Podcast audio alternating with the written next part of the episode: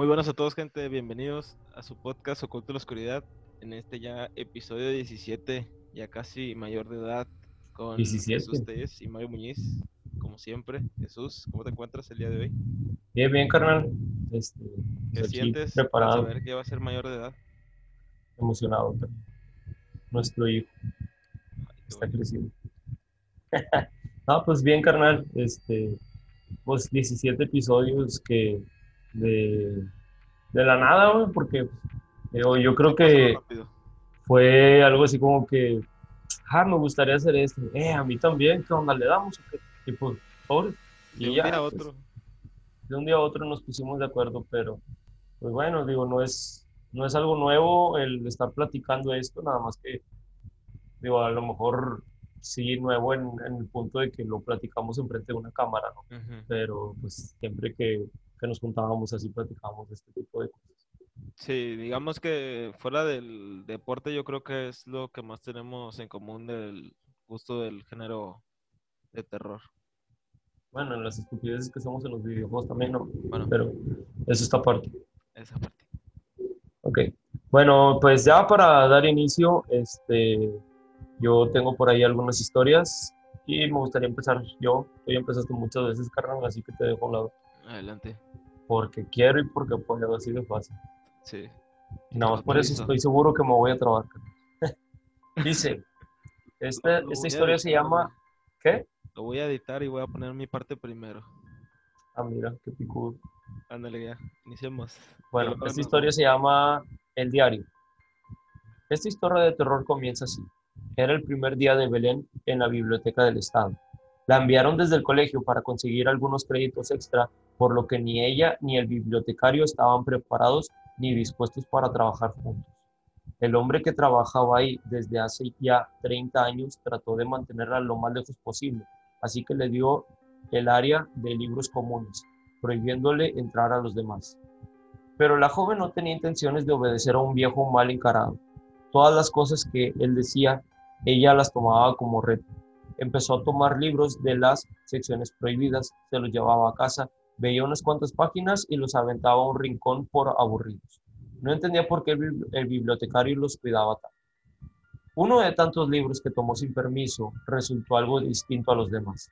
Estaba cubierto en piel, como muchos otros, pero esta era tan tersa, delgada y tan suave que invitaba a acariciar más de una vez. No tenía algún título, editorial o ilustración en la portada. En realidad no tenía nada, ninguna marca de que dañara aquella bella piel. Entonces, lo más lógico para conocer su contenido era abrir. Cuando la chica lo hizo, una ligera brisa alcanzó a enfriar sus pies y después la siguió el cuerpo. Al ver que en realidad tenía en las manos un diario en donde se relataban hechos macabros acontecidos en la vida de una persona desconocida. Las cosas que se narraban ahí rebasaban por mucho las peores películas que había visto en su vida. Tenía el miedo clavado en la espina, pero aún así algo la motivaba a seguir leyendo sin parar. En tan solo una decena de páginas, su mente estaba hecha trizas, pues en cada una de ellas se narraba un terrible asesinato y aún restaban cientos de ellos. No tenía tiempo de leerlas todas, así que saltó a las últimas páginas, las cuales resultaban por mucho peores que las primeras, como si la maldad del dueño del diario hubiese crecido con la práctica. Al siguiente día llegó con el bibliotecario, le entregó el diario en sus manos, confesó haberlo desobedecido y pedía, disculpa- pedía disculpas por ello. El hombre lo tomó con una sonrisa y simplemente dijo a la chica, no te preocupes, con esa seguridad lo único que has logrado es que hable, que hable de ti en mi diario. Si quieres saber lo que fue de la chica, simplemente busca el diario del bibliotecario. Tiene una página completa dedicada a ella, la 327 para ser exacto. Esa, pues, yo suena creepypasta. Sí. Este, pues, ¿qué lecciones podemos aprender aquí, carnal? Primero- bibliotecas. Exactamente, no lean, es malo. no, no es cierto. No, este, pues yo creo que no tomar cosas ajenas así de fácil, Sí. ¿verdad? Creo que lo, lo platiqué en, en alguno de los episodios anteriores sobre eh, un relato que nos hicieron llegar de, de que encontraron una caja con una un videocassette en un parque, no sé si te acuerdas. Sí. Y pues la neta, quién sabe qué había en ese video hacer. Se rumoran de que en ese tipo de casos hay un video snuff, o sea, de, de mutilación, de, de, matanza y todo eso. No sé, no sabemos, ¿verdad? Si es cierto. Pero pues es igual, güey, no andes agarrando cosas que, que no te pertenecen, que no te pertenecen. Y como lo mencionamos también en el caso de las brujerías y todo eso, si ves un muñeco tirado con un alfiler clavado, cosas así, para que lo agarras, sí, ahí déjalo. Entonces, pues bueno, te puedes a, ah, este, encontrar cosas que no, no deben, como, el, como dice, ¿verdad? El que busca encuentra. ¿Va? ¿Qué opinas? Pues para empezar, como ya le hemos dicho, robar está mal. Este, no sé qué tiene el ser humano de agarrar cosas que, que le llaman la atención sin saber de quién son o algo así sabe, carnal, estamos raros. ¿Alguna vez? ¿Sí has ido a, bibliotecas? Mm, pues a la de la uni nada más. Ya. Gente que en el viaje que hice con Gonzalo, eh, pues hace cuenta que nos quedamos en el centro. El del famoso Hotel Cecil. ¿Cuál viaje? Sí, a Los Ángeles. Nos quedamos ahí en el centro. había un chorro de, salíamos al Seven o salíamos hacia las tienditas que estaban cerca para, pues, estaban las cosas caras, ¿no? Pero para comprar algún lonchecillo o algo así.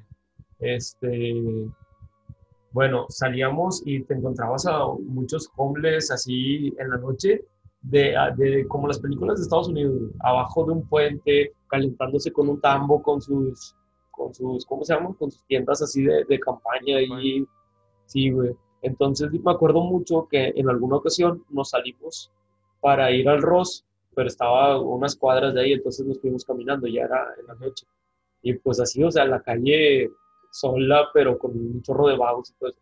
Pasamos por una biblioteca y me dice el Gonzalo, no mames, ¿viste eso? Y yo, ¿qué, güey? Volteo a la biblioteca y hace cuenta que era de esas casas ya viejas que tenían, tenían una reja y luego se veía como si fuera un porchecito y luego ya estaban las puertas de vidrio y adentro estaba como que medio prendido unos poquitos ahí, como que hacía penumbra, ¿no? Dice, güey, te, lo juro que yo vi que alguien pasó adentro de la biblioteca. Digo, güey, pues no sé, a lo mejor está el encargado de la biblioteca o algo así. Dice, pero es que se vio bien raro porque, o sea, no sé, el, vato como que estaba en, en un trip de... Se tripió, sí. De que estaba, de que había algo ahí pero pues si volteabas a la, a la biblioteca y sí se veía medio curiosa, se, se veía tenebrosillo, ¿no? Pero, pero pues no sé, o sea, yo no vi nada, en esa ocasión sí, pues este vato dice que sí vio algo. Inclusive creo que por ahí tengo una foto de por fuera de, esa biblioteca. A ver si la encuentro para enseñarte. Si la encuentro, pues ahí la subí. Ok, sí, si la encuentras, pásala para ver cómo estaba. Porque mm, sí siento como que las casas de Estados Unidos dan más miedo, las antiguas. No sé el tipo de construcciones, no sé. Sí, pues no sé, como que... Yo creo que la, lo han usado ese tipo de construcciones en muchas películas de terror y de cierta manera como que lo asociamos. Pero... De hecho, cuando dijiste lo de Nueva York, no, Nueva York, lo de Los Ángeles, este, en la calle y los vagabundos, no sé por qué mi mente lo asociaba a mi por angelito, cuando estaban en. Haz de cuenta, güey. Así. Haz de cuenta, así. Te lo prometo que haría bien feo, carnal. O sea. Sí, híjole, pues. Y aquí, tristemente, en Monterrey, yo he visto también de que abajo de los puentes gente, pero no así como en las películas. Fíjate que no. Inclusive, si alguien me escucha de que, ay, este vato fue a Los Ángeles o algo así, o sea, hay una parte de Los Ángeles que sí está bien bonita, Nosotros estábamos en la parte fea, sí, o sea, en, el mero centro, sí. Y hasta eso, güey, yo, yo siento, me sorprendí con ver tanta gente así en, la calle y... ¿Cómo te puedo explicar, güey? aquí en la ciudad sí ves, o sea, obviamente aquí en Monterrey sí, sí ves gente en la calle y así, pero yo siento que ya vi más, güey.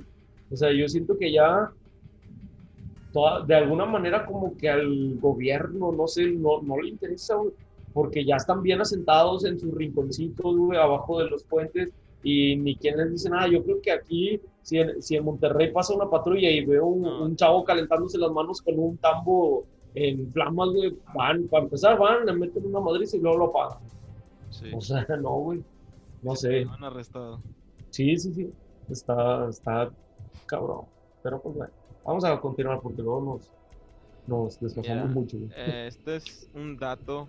Te voy a leer un dato y eh, otros tres juegos de los que te platiqué la semana pasada. Mira, primero el dato. Para Es sobre las, León. sí, es sobre las almas errantes. Ah. Dice la leyenda que siempre hay alguien detrás de ti, un alma errante, alguien que ha perdido el camino y solo quiere aferrarse al último haz de calor es capaz de encontrar. A veces quien te acompaña es alguien luminoso y puro, alguien quien te desea el bien y puede invertir por ti en los momentos de peligro.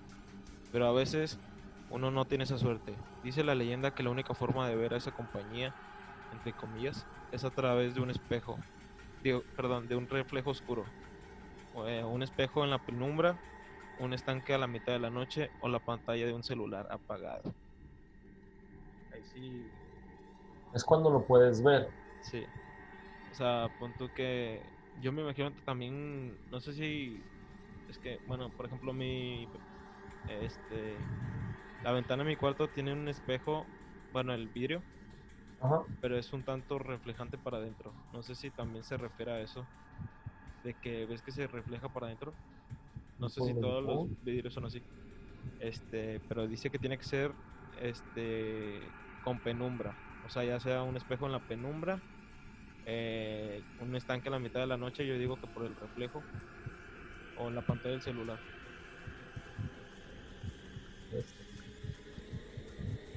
Dicen Pero- que todos tienen un alma errante atrás de ellos. Se escucha repetitivo, pero me da, pues, me da curiosidad de escuchar lo que nos va a platicar este chavo que te había platicado. Por lo que ella me comenta que ve a familiares suyos que traen una entidad pegada. Posiblemente sea eso que tú mencionas. Sí. Pues ya lo he contado aquí, el de mi hermana, no sé si te acuerdas que había contado que tenía un niño. Sí, sí, sí. Pero que no, ya no se acuerda, ¿no? De él. ¿Comentabas? No, mi hermana ya tenía, fue hace como unos tres años, tenía unos 15. O sea, mi hermana no lo veía. La señora que le dijo a mi mamá le dijo que mi hermana tenía un niño que en las noches jugaba ahí en su cuarto y la cuidaba ella. No sé Ya, si ya. se puede referir a un alma errante. Ok. Bueno, Pero bueno, vámonos con los juegos que mencionaste. a ver. Otros tres. Mira. El famoso Bloody Mary. Yo creo que es muy famoso, vamos a contarlo como quiera. El juego consiste en decir tres veces frente a un espejo Bloody Mary, Bloody Mary, Bloody Mary. Mientras se sostiene una vela encendida. Lo que en teoría sucede es que verás una mujer cubierta de sangre, que es el espíritu de una mujer cubierta de sangre. Que es el espíritu de una antigua bruja, perdón. Tras invocarla, es probable que sufra su ira. Hay muchas reacciones sobre los efectos de este juego. Unos hablan de que es una completa farsa y otros están seguros de que se arrepienten de haberlo hecho. Este, pues ya saben, este es muy famoso. Es decir, Mary en un espejo tres veces. eh, con las luces apagadas. Sí lo habías escuchado, ¿no? Supongo. Sí, sí, sí había escuchado el, el relato de Bloody Mary. Inclusive creo que lo hacen en las películas de actividad paranormal, si mal no recuerdo. Sí, sí. como que hacen la, la invocación. Pero, pues sí, yo creo que es uno de los más clásicos, como tú dijiste, uno de los más populares. Lo que no sé es de dónde saldría ese nombre. No sé por Algo había escuchado de una historia de una, una muchacha que se llamaba Mary que eh, no recuerdo muy bien la historia, pero algo así que iba a tener una salida, algo por el estilo, Ujú. que se estaba pre- eh, arreglando frente al espejo y la asesinaron frente al espejo en el baño. Y Algo por así había escuchado, sí, y que por eso se, se aparecía, ¿verdad? Pero, pues no sé. Bueno, miren, eh, otro juego es el juego del elevador. Consigue un elevador libre en un edificio de al menos 10 pisos. Cuando estés dentro, marca la siguiente combinación de números en los botones. 4, 2, 6, 2, 10, 5. Una mujer subirá en el quinto piso, pero no debes hablarle o verla. Después presiona el botón del primer piso. El elevador, en lugar de bajar, subirá y te llevará al piso 10, en donde puedes descender y explorar un mundo alterno.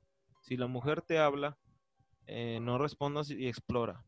Cuando quieras volver debes marcar de nuevo la combinación de números. 4, 2, 6, 2, 10, 5. Si durante el juego te desmayas, probablemente despiertes en tu habitación, aunque tal vez no sea la misma y te hayas quedado en ese universo paralelo. O sea, yo siento que si Claro. oprimes a los botones así, lo vas a descomponer para empezar. Del 2 no vas a salir. Sí. Pues, no sé, lo que me viene a la mente la película de Insidious, de donde el señor se supone que regresa a su cuerpo después de estar en el mundo astral, que al final de cuentas no era el señor, que era, era, ¿cómo se llama? Era el parásito, no sé qué, que estaba detrás del señor, ¿verdad? Puede ser. Mira, este, por último, Daruma San o el juego del baño. El objetivo de este juego es invocar un fantasma. ¿Cómo? Antes de ir a dormir, siéntate en la bañera, llena de agua. Viene de frente al grifo y con las luces apagadas. Cierra tus ojos y mientras lavas tu cabello canta Daruma San. Una y otra vez. Si a tu mente llega la imagen de una mujer japonesa que se empala un grifo, vas por el camino correcto. No dejes de cantar hasta que sientas una presencia. En ese momento debes preguntar, ¿por qué caíste en la bañera? No esperes respuestas. Sal del baño sin abrir los ojos y deja el agua tal como está. Una presencia te seguirá durante todo el día siguiente. Debes alejarte de ella. Y si está a punto de capturarte con tu mano haciendo un movimiento de karate sobre tu hombro, grita quita para que seas tú el que la capture. Si esto sale mal, podría perseguirte por tus sueños. Había uno que yo me acuerdo que lo escuché de Dross.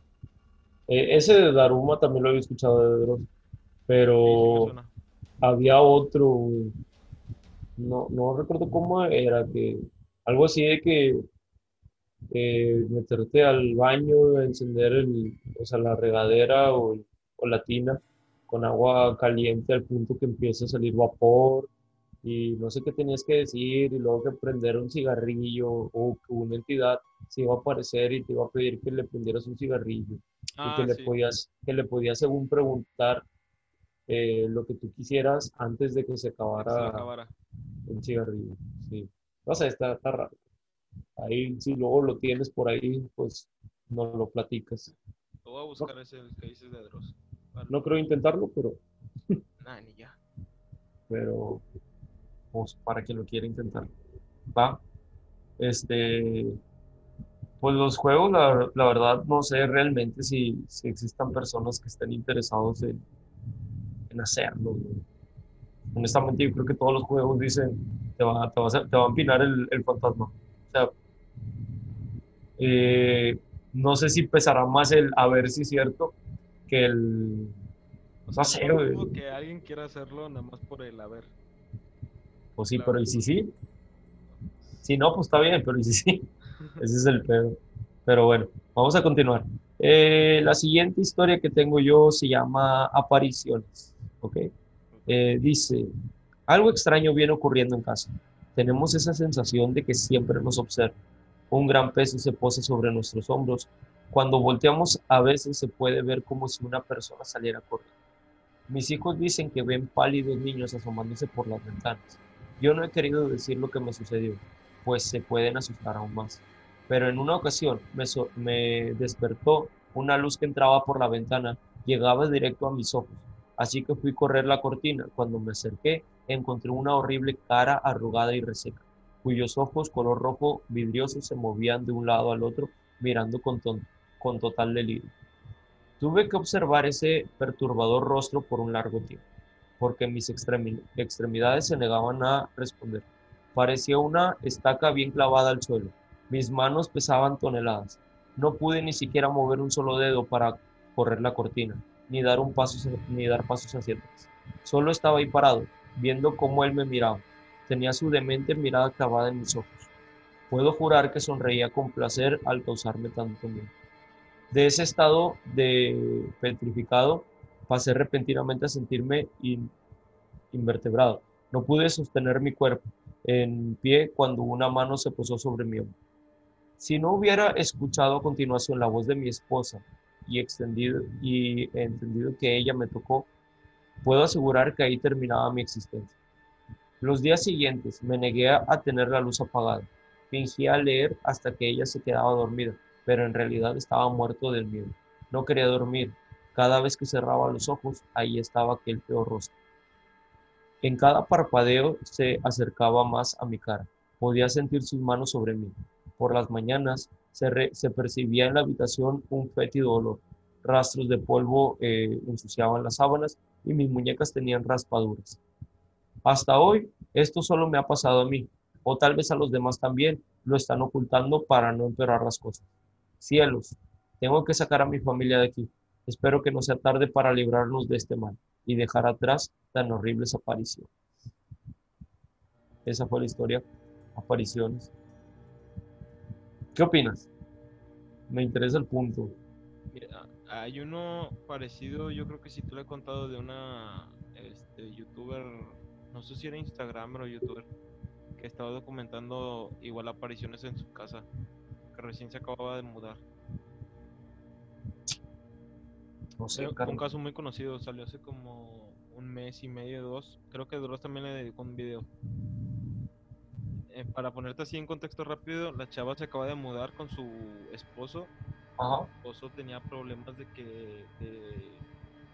Ah, el, de la silla de ruedas y todo eso. Ay, ay, ay, sí, sí, sí.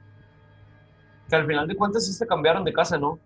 Sí, pero la historia continúa cuando se cambiaron de casa y siguen viendo cosas. Eso es lo malo, carnal. Que no sabes si te va a seguir esa cosa o no. Porque a veces dicen que no es el, el lugar, sino son las personas que están cargando con esa energía.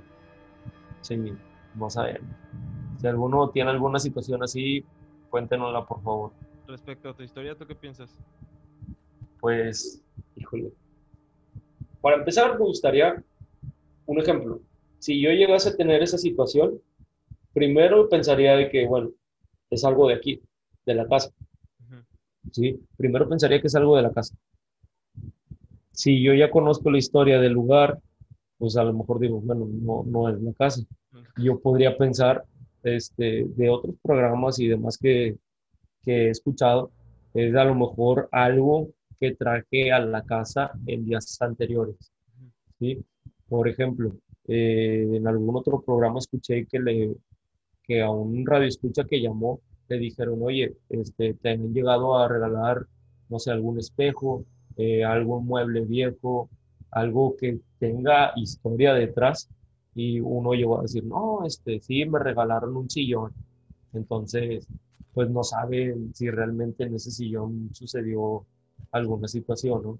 Entonces, yo pensaría que algo que traje a mi casa puede estar ocasionando Si realmente no es el caso, entonces pues ya yo me pondría a pensar de que es algo conmigo, es algo que, traigo yo. Si llegase a pasar, pues si pasa, pues no sé, como que de cierta forma estaría emocionado. Pero bueno, este, ¿qué tienes para nosotros, Mario? Mira, eh, continuando eh, con las historias de México. Es una historia eh, real, es un asesino serial de México. Se llama, bueno, le apodaban el caníbal de la Guerrero. Ok. José Luis Calva fue un asesino que recibió el apodo de caníbal de la Guerrero debido a las condiciones en que fue descubierto su último crimen. En octubre del 2007 una noticia conmocionó a México. Un hombre había sido detenido después de intentar huir de la policía. Los elementos judiciales entraron a su casa y se encontraron restos humanos cocinados y otros almacenados. A los dos años perdió a su padre, quedando con su madre alcohólica y sus seis hermanos, teniendo una infancia difícil. En 1992 se cayó y tuvo una hija, pero el matrimonio fracasó. Mientras tanto, En él creció un rencor silencioso hacia su madre y hacia las mujeres que terminó en odio y lo convirtió en feminicidio. A pesar de todo, en 2004 no se sabe con certeza cómo por qué sucedió, pero José Luis secuestró, torturó y asesinó a su propia pareja. El horror había estallado. Eh, llegando a la policía a su casa, él intentó suicidarse, aventarse de su balcón, no logrando su objetivo. Fue sentenciado, sin embargo, el 11 de marzo de, digo, el 11 de diciembre, perdón, del mismo año se suicidó. Y ahí terminó su historia. Muy corta. Este, yo no no sé si hay tantos asesinos seriales aquí en México. Fíjate que es que algo que habíamos comentado, creo que habíamos comentado en algún episodio. Yo creo que en, o sea, de que hay asesinos y hay asesinos. Pero el punto es que si hubo fue en tiempos pues donde a lo mejor la comunicación y todo eso, todo el sistema que ahorita la policía tiene para, para dar con los criminales, yo creo que no lo tenía. Yo creo que por eso todos los asesinos, Richard Ramírez, eh, Edgar, todos esos, pues se hicieron así eh, reconocidos como seriales porque pues tardaron mucho para, para capturarlos, ¿no? Por lo mismo de que batallaban mucho para, no me acuerdo qué asesino era, pero que se cambiaba como que de estado, mataba y luego se regresaba y como que no había comunicación en los dos estados, entonces no relacionaban los crímenes de allá con el de aquí, entonces pues, pues cada quien... Ted Bundy. El de Ted Bundy fue el que sacaron una película hace poquito de Zac Efron, ¿sí lo viste eso? Sí, sí, sí. Bueno, puede ser. Él, hasta donde tengo entendido yo, nunca se supo a cierta cierta si era inocente o culpable. El que era culpable era culpable. A lo mejor no le pusieron algunos crímenes que no, o sea, a lo mejor tuvo muchísimos más asesinatos de los que él dijo ser responsable. No dudo que si la policía tenía así crímenes sin resolver y podían tener cualquier cosita así de, ¿cómo se llama? De, de similitud, se los adjudicaban a él. Puede ser también. Pero creo que, fíjate, creo que en, esa, en ese tiempo de Ted Bundy también había otro asesino en serie. Por ahí había escuchado algo de que Ted Bundy les había ayudado a capturarlo. Porque no, no sé, no, o bueno, no sé si ya lo habían capturado, pero sé que Ted Bundy ayudó en, en aprender a, a otro asesino en serie. Algo así les dijeron, oye, ¿sabes qué? Tenemos esta situación con, con pues con un patrón, ¿no? O sea, como que le mencionaron el patrón y le dijo Ted Bundy, cuando vuelva a atacar, cuando ustedes encuentren un cadáver fresco, déjenlo ahí. Así, así les digo, porque ese, dice, ese tipo de asesinatos eh, es como un premio para él, entonces él va a regresar al, al, cadáver. Entonces déjenlo ahí y lo van, a, lo van a atrapar. Y dicho y hecho que así fue como lo atraparon. Pero pues quién sabe. Está, curioso. Fíjate, no sé si vayas a comentarnos algo más, pero yo tengo otra historia, pero es otra versión de la historia pasada que comenté de aparición. Ahí va. Dice, quiero contarles esta historia de terror escalofriante. Aprovechando que todos en mi familia se fueron de viaje, me quedé en casa para descansar. Metí a mis dos perros en la habitación para no estar solo de la nada empezaron a gruñir, mirando fijamente hasta la puerta de mi cuarto. Fui a ver qué pasaba, pero antes de llegar vi que la chapa se movía como si alguien intentara abrir desde fuera. Mis animalitos se pusieron inquietos, ladraban nerviosos y encogían las orejas. Un poco asustado también regresé a mi cama y alcancé a ver una, eh, cómo una pequeña cabeza se escondía en una esquina cerca de mi ventana. Con mis perros en brazos fui hasta la puerta, pero de nuevo no alcancé a llegar porque un golpe como el de una patada sonó en la puerta. Me dejé caer recargado a la pared y vi un par de piernas a través de la cama. En ese momento se fue la luz. Verga, imagínate que se te vaya la luz en un momento así. Esperé hasta que volviera. Entonces pudimos salir porque no había más golpes en la puerta. Las sillas estaban regadas y otras sobre el comedor. Las acomodé para calmarme y acompañado de mis perros buscamos por todo el lugar No pudimos encontrar nada. Fui al baño a lavarme la cara para que el susto se me pasara. Mis perros salieron corriendo. Cuando fui tras ellos pasé por el comedor y las sillas estaban de nuevo regadas. Los animalitos estaban en el cuarto de mis padres, detrás de un niño de pies sucios, que estaba muy pálido. Al darse cuenta que lo veía, sonrió y salió corriendo justo al lado mío, dejándome un fuerte escalofrío que me quitó las fuerzas y caí desmayado.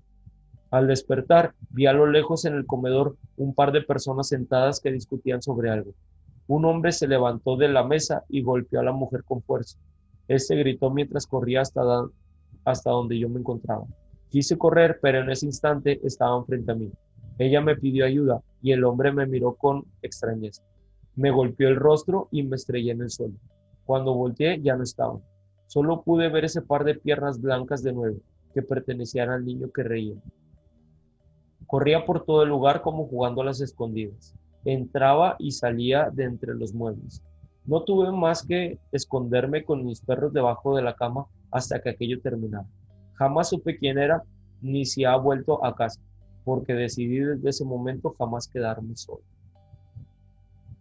Yo creo que es una decisión muy sensata el ya no quedarte solo en ese lugar, ¿verdad? Pero te sales de ahí a la primera. Pero imagínate, aquí, aquí están hablando de, de más de una entidad. O sea, están hablando de la señora, del señor y del niño. ¿sí? Y aquí hay algo muy, muy curioso. La, la neta me gustó mucho esta historia porque pone la imagen del niño de, del grito. Sí. El que le hace como gato. Sí, de hecho fue como en el que pensé cuando dijiste eso. Sí, sí, sí. Tal cual, carnal. Por eso me gustó, me gustaron los dos relatos, este, lo de la cara y todo eso, y me gustó este eh, por, porque como que ya es más directo el, el contacto de los fantasmas. Está curioso. Ese niño, cuando lo veo, me da risa. Pero si ah, se pero me que aparece, se te sí, ahí Ah. sí, es lo que te voy a decir. O sea, lo veo y me da risa, pero si se te aparece en la noche, ahí sí es de que, pues, De un lado, por una parte te cagas de risa, güey, pero si se te aparece. ah, me, me voy a... Bueno, ¿qué más tienes para nosotros? Mira, este, el- la semana pasada no me acuerdo si tomamos el tema de los alienígenas. Eh, por lo que recuerdo, sí. Sí fue el episodio pasado. Bueno, en los últimos dos episodios, eso no fue. Mira. Eh, la historia se titula Descubrimos algo en el espacio profundo. Va. Hace 43 años, el 5 de septiembre de 1977, se lanzó una sonda espacial desde la Tierra y se envió en un viaje sin fin por el espacio. La sonda, que se llamó cariñosamente Voyager 1, contenía multitud de información sobre la humanidad, incluido nuestro lenguaje, nuestro arte y de una manera más metafórica nuestras almas. Hoy en día la pequeña máquina está a más de 22 millones de kilómetros de la Tierra el alcance más lejano de nuestra especie. Aunque no es una nave tripulante, eh, sigue siendo parte de nosotros, a pesar de su distancia. Todavía estamos en contacto con él y durante su viaje, que abarca casi medio siglo, nos ha dado una idea de los misterios del universo con el que hemos eh, pensado que solo podíamos soñar. Mi, propio padre pasó la mayor parte de su vida en el proyecto y desde entonces he seguido sus pasos. Soñé con hacerme cargo de su trabajo incluso cuando era un niño, de 12 años, y eventualmente esos sueños me llevarían a puerta de la NASA.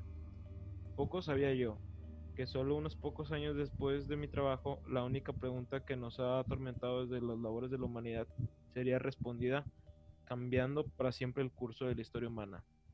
¿Estamos solos? El 7 de diciembre del 2019 llegué a la oficina, después de haber sido llamado a las 4 de la mañana. Inmediatamente noté el pánico que había surgido durante la noche con mis compañeros de trabajo, corriendo por la oficina, confundidos, horrorizados, pero aparentemente emocionados por la imagen enviada desde la Voyager 1. Los monitores que solían mostrar poco más que números y gráficos aburridos, ahora todos mostraban la misma imagen singular, el de un planeta azul. Me acerqué a una de las pantallas y estudié la fotografía. En muchos sentidos el planeta parecía la Tierra, con vastos océanos azules y masas de tierra dividida, pero en ninguno de los continentes era reconocible para mí, y las nubes que se creían sobre él eran rojas, como un tinte amarillo vago. Oye Dan, ¿qué es eso? Le pregunté a mi compañero de trabajo vecino. Al principio apenas notó mi presencia, demasiado absorbo en su propio trabajo mientras miraba la pantalla con una mezcla de terror y anticipación. Oye, ¿cuál es la imagen? Le repetí. Vino la Voyager 1, dijo apenas en un susurro. Imposible. La última imagen enviada desde la Voyager 1 se recibió en 1990, el famoso Pale Blue Dot, una imagen que habíamos publicado en la pared de nuestra oficina para inspirarnos. Desde ese fatídico día, nuestros ingenieros apagaron la cámara para guardar la memoria de la sonda, asegurando que aún podríamos recibir datos más valiosos en el futuro. No seas estúpido, eso es imposible. Dije, apagaron la cámara hace décadas. Algo, algo la volvió a encender, dijo con una voz temblorosa. Su elección de palabras me confundió. En lugar de indicar que una persona lo había hecho, dijo algo. ¿Qué quiere decir? ¿Cómo es posible? No lo sé. La señal lo encendió vino del planeta de la imagen. Anuló el sistema secuestrando efectivamente la sonda. Eh, volví a mirar la imagen notando su superficie brillante, una imagen imposible, sino una estrella cercana que la iluminara. Pero seguro todos los datos disponibles de la Voyager 1 deberían haber estado a varios años luz de la estrella más cercana. La señal vino desde dentro de la nube Orot, murmuró Dan. Perdónenme. Lo sé. Es 300 años antes de lo previsto. Lo volvimos a revisar cinco veces. No tiene ningún sentido. Antes de que pudiera hacer más preguntas, mi supervisor me llamó a la oficina principal. Allí me mostró la transmisión que habíamos recibido de la Voyager 1.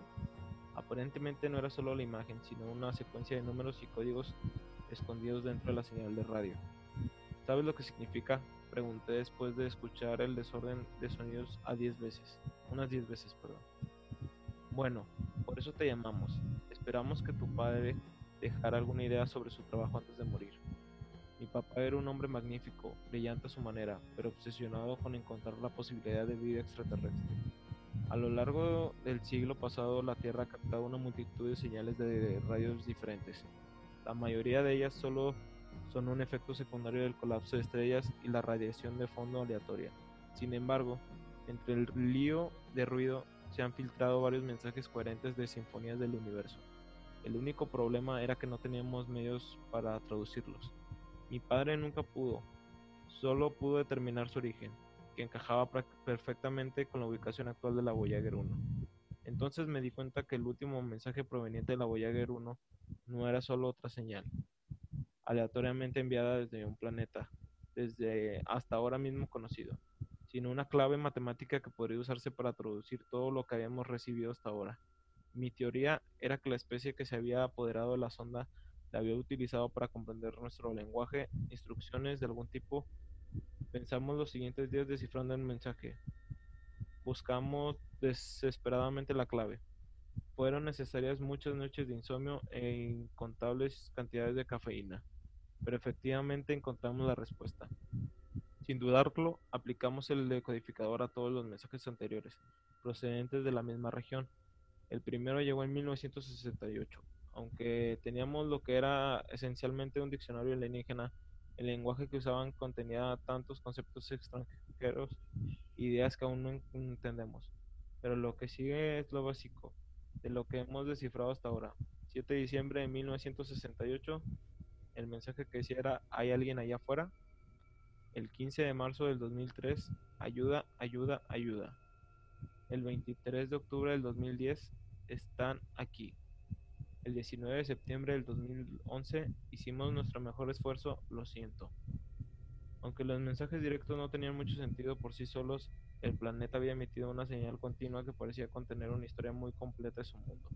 Por lo que pudimos decir de su especie apareció la primera vez hace más de 10 millones de años y había alcanzado un nivel de tecnología que está mucho más allá del nuestro, que ni siquiera podemos comenzar a comprenderlo. No mencionan la guerra, pero hablaron de una red de defensa alrededor de su sistema que había sido ineficaz contra una amenaza mencionada en varias versiones. La traducción más aproximada de esta amenaza se ha denominado el LUDEX. Desde la última señal de socorro del 2011, Su planeta guardó silencio. Un descubrimiento desgarrador. Finalmente encontraron vida inteligente distinta a la nuestra, solo para que se extinguiera de inmediato. Sin embargo, el hecho más espantoso fue que su desaparición no fue provocada por ellos mismos. No, su fin había llegado a manos de una especie muy superior, capaz de viajar por el espacio solo para librar la guerra y destrucción. Sin embargo, a pesar de su final, se envió un mensaje final a través de la Voyager 1. Uno que no pedía ayuda, ni que nos daba una historia detallada ni ideas sobre cómo llegar a ellos. En cambio, nos dejaron una advertencia final, un mensaje simple con una clave de traducción. Todo lo que dijeron fue, tú eres el próximo. Causa tanto. Tanto conflicto, güey, no saber qué se esconde allá afuera, güey. O sea, que hay, que hay en el universo, carnal. ¿Qué pasaría si se destapara todo lo que ha llegado aquí a la Tierra?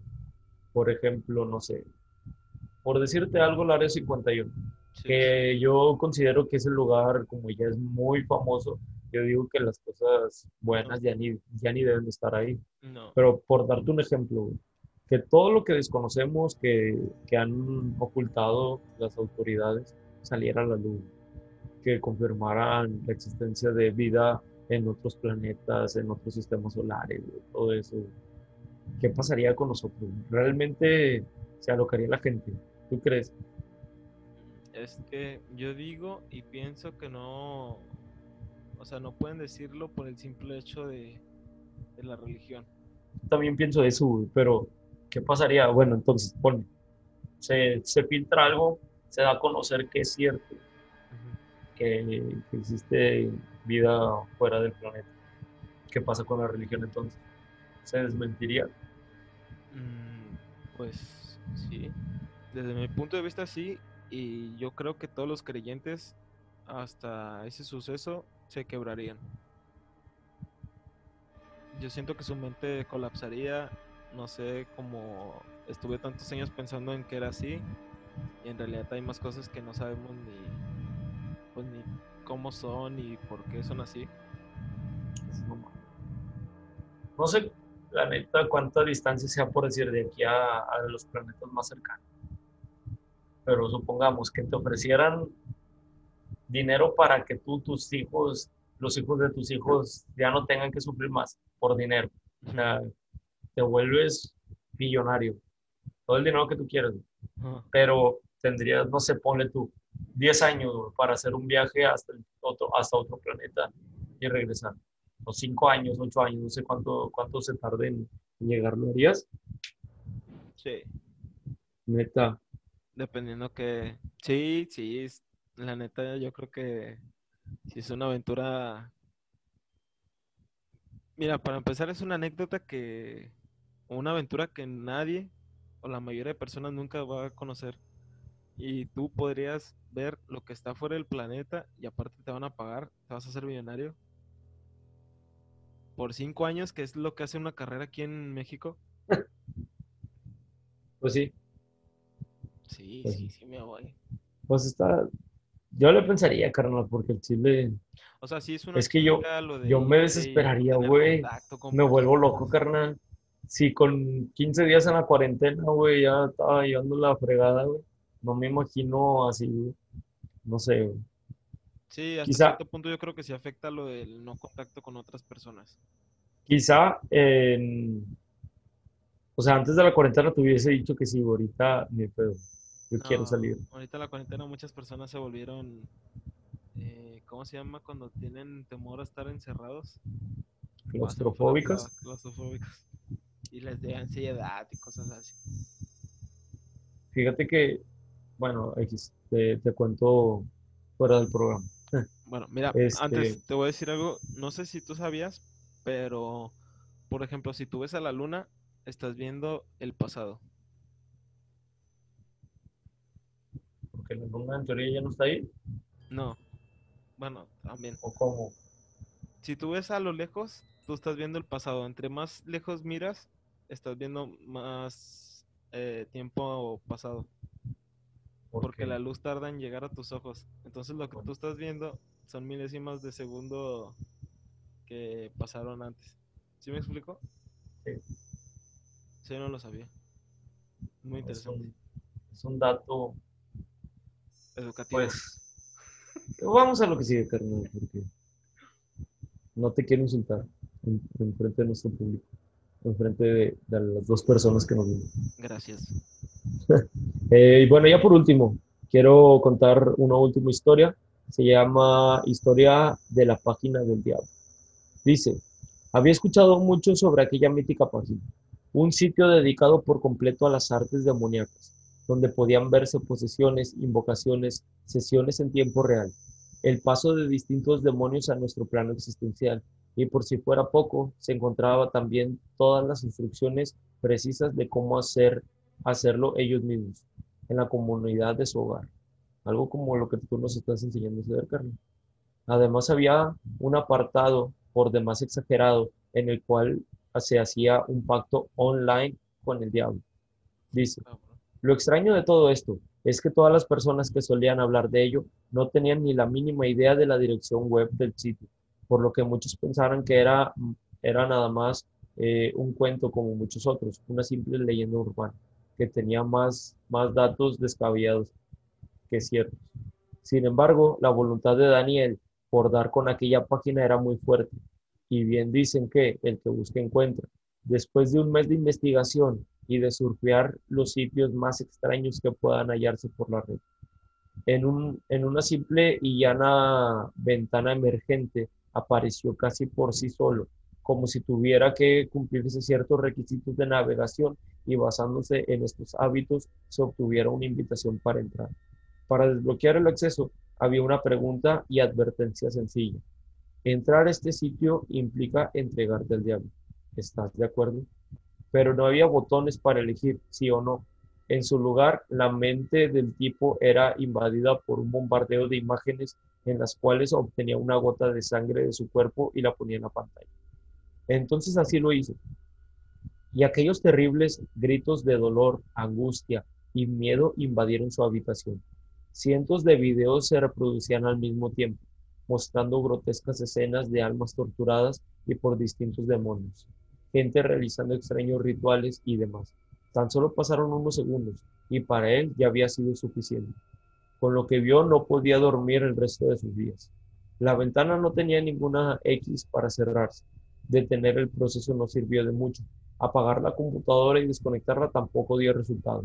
Aquellas aberraciones seguían mostrándose, pasando por un, pasando por un momento de estática en el cual se materializó un ser humanoide de, desprovisto de piel y empezó a salir de la pantalla. Por la posición eh, en el chico mantenía, por la posición que el chico mantenía, fácilmente pudo haberlo tomado del cuello y llevarlo consigo. Pero en lugar de eso, el demonio fue saliendo lentamente, mostrando su, su macabra sonrisa llena de filosos dientes, saboreándose al muchacho. Le hacía saber su horrible futuro solo con gestos y dejaba el aire se impregnara con el miedo de Daniel, quien habiéndose entregado al diablo desde su inicio, había pasado a formar parte del elenco, como otros cientos de curiosos cuyos videos servían para atraer a nuevos miembros. Esto, no sé si has escuchado alguna vez o si tú lo mencionaste, no recuerdo, creo que no lo llegaste a mencionar, no estoy muy seguro, pero el, el de Blind, Blind Maiden, Mm, ¿lo no, mencionaste? No, que recuerdo no. Uy, bueno, ¿y conoces esa historia? Mm, que me- no me suena el nombre. Bueno, creo que, no sé si fue Dross o, o otro, pero mencionan una historia muy parecida que se llamaba blindmaiden.com, que en teoría era de que una persona pues lo buscaba, pero tenía que ser las 12 de, de la noche, que tenías que estar solo, con las luces apagadas, solamente con la computadora encendida y todo eso. Y que si tú podías entrar, se empezaba como a reproducir un video en la pantalla, que poco a poco tú identificabas qué era lo que pasaba en el video, porque era, la, era tu casa. O sea, empezabas a ver por fuera de tu casa, luego veías el, el, el porche de tu casa, luego veías la sala, veías el comedor, la cocina, veías así eh, fragmentos de tu casa, pero tú veías a, a una mujer como arrastrándose ese, pasando por, por esos lugares de tu casa. Y al final, tú veías en el video, o sea, te veías a ti mismo en el video viendo hacia la computadora y cómo esta persona se empezaba a acercar poco a poco a ti. Pero te digo, me suena mucho por, por lo mismo, que, que hablan de una página de internet donde suceden cosas extrañas y todo ese rollo, ¿verdad? Pero bueno, este, pues de mi parte fue todo, Mario. ¿Tú tienes algo más para nosotros? De mi parte igual. Muy bien. Eh, no nos queda más que agradecerles de nuevo. Ya saben, eh, síganos en Facebook y en Instagram como Oculto en la Oscuridad. Este, por ahí estamos metiéndole un poquito más de, eh, pues vamos a tratar de meterles un poquito más de contenido, de mejorar en cuestión de calidad, de tener por ya un logo más, más formal y cositas así, Pero pues no, nada más, este, sigan apoyándonos y pues muchas gracias y ya lo Ya la próxima semana se vienen cosas nuevas. Eh, yo diría que sigan la página de Facebook, a lo mejor por ahí se viene un en vivo, no sé, podría ser. Eh, si no, hay mucho contenido nuevo que va a salir. Estamos muy emocionados, la verdad. Eh, ya para cumplir estos 18 episodios. De hecho, el episodio 18 también va a ser algo especial. Así que. Sí, es 18. Y pues a ver qué pasa, porque ya se viene el día de brujas. Entonces, ya vienen, vienen buenos episodios. Este, recomendaciones, cualquier cosa, ya saben dónde encontrarnos. Y pues de mi parte sería todo, carnal. Este, hoy es sabadito y es día de partidos, tanto de NBA como de fútbol. Eh, ah, es verdad, la NBA también juega hoy. Ah, me duele que pienses más en el fútbol que en la NBA, pero, bueno. Eh, muchas gracias a todos de nuevo y nos vemos en el siguiente episodio. Hasta luego. Saludos.